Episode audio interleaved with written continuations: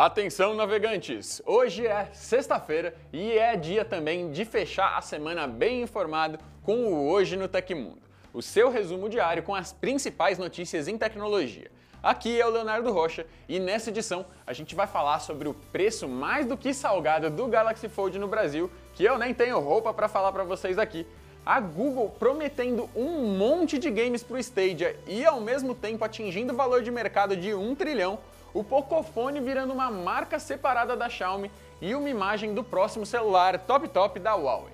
Tem mais novidades também, então primeiro já deixa aquele joinha antecipado no YouTube e compartilhe o vídeo ou o podcast por aí, na base da confiança mesmo, beleza? Palmas para quem conseguir fazer isso antes da vinheta acabar, hein? Valendo!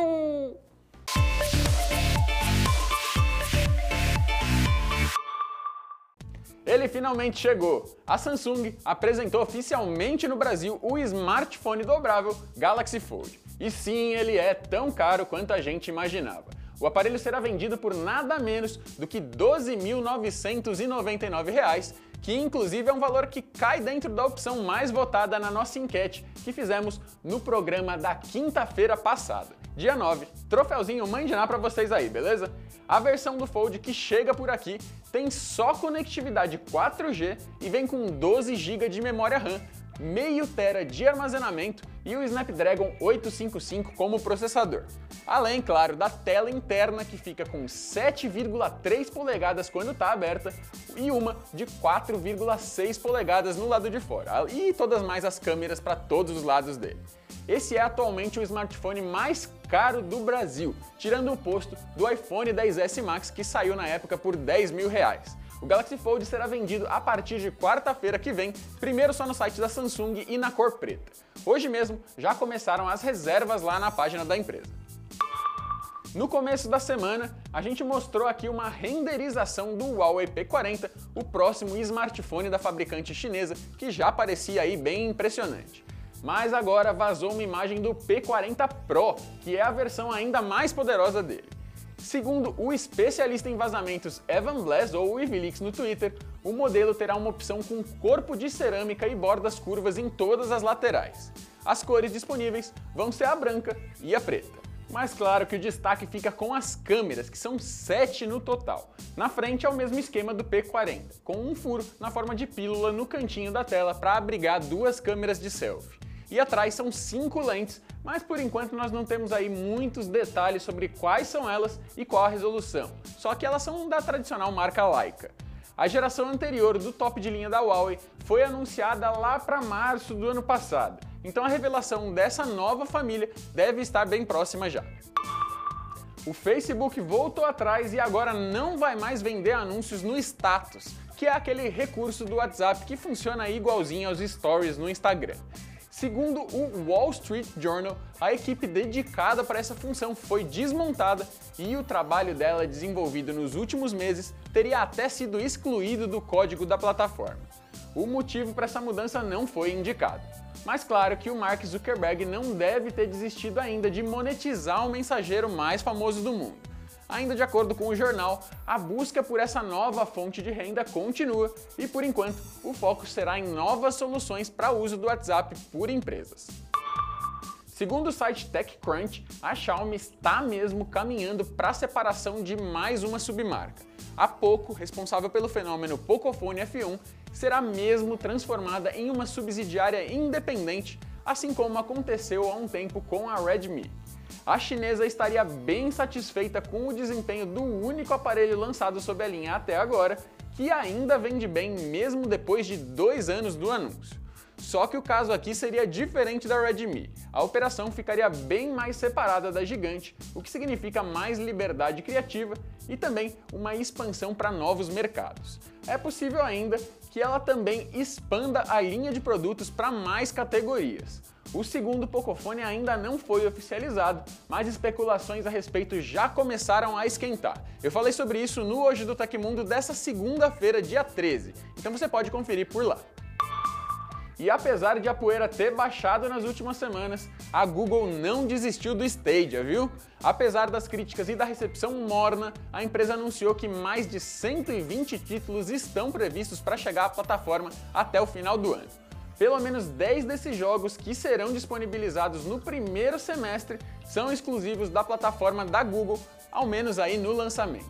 A empresa ainda prometeu que vai disponibilizar algumas funções nos próximos três meses.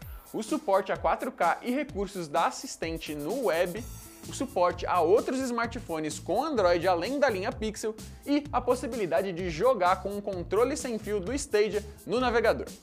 Você aí, ainda bota fé que o Stadia vai virar o jogo e acabar se estabelecendo ou acha que vai levar o mesmo fim do Google Plus no cemitério de projetos fracassados da gigante?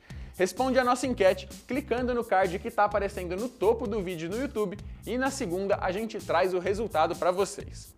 Ontem eu perguntei aqui se vocês topariam participar do reality show que vai procurar uma namorada para o bilionário japonês que vai turistar pelos lados da Lua com a SpaceX.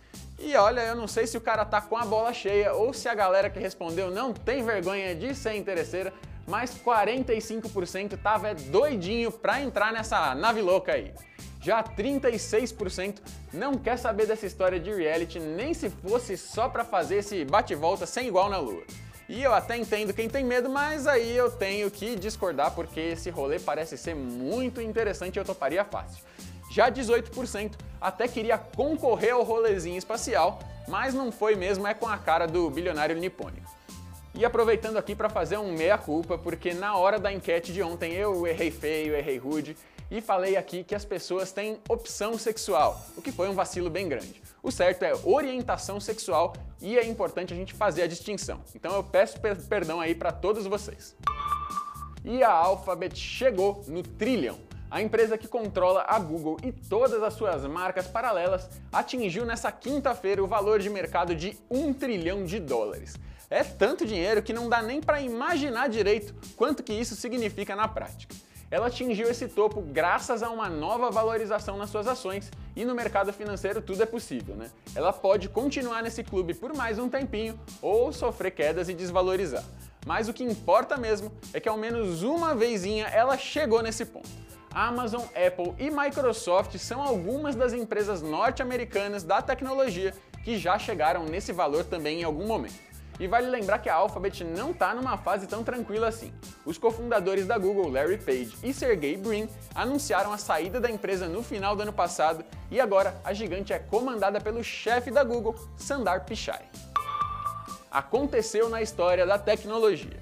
Em 17 de janeiro de 1984, a Suprema Corte dos Estados Unidos tomou uma decisão que fez o mercado de VHS explodir lá no país e em todo o mundo. Ela decidiu que copiar conteúdos da TV para uma fita não era considerado crime de direitos autorais. Um negócio que muita gente que está assistindo aí com certeza lembra de ter feito Inclusive, foi assim que eu, antes de conseguir alugar o filme, acabei assistindo Matrix 30 e poucas vezes só até a parte em que eles entram no elevador perto do final, porque a fita não aguentou para gravar tudo. Bons tempos. E essas foram as notícias do Hoje no Tecmundo dessa sexta-feira. O programa vai ao ar de segunda a sexta, sempre no final do dia, e os links e tempos de todas as notícias que a gente deu aqui estão no comentário fixado no YouTube e na descrição do episódio nas plataformas de áudio. E quem quiser assinar o programa como um podcast, vai encontrar os links na descrição do vídeo. Eu sou o Leonardo Rocha e você pode me encontrar no perfil leobrj, tanto no Instagram quanto no Twitter. E antes de cestar, não esquece de se manter hidratado e se alimentar direitinho, beleza? Cuida dessa saúde aí porque a gente fica preocupado. Ah, e manda um like aí e compartilha o programa se você quiser também, que eu agradeço. Um abraço e até a próxima!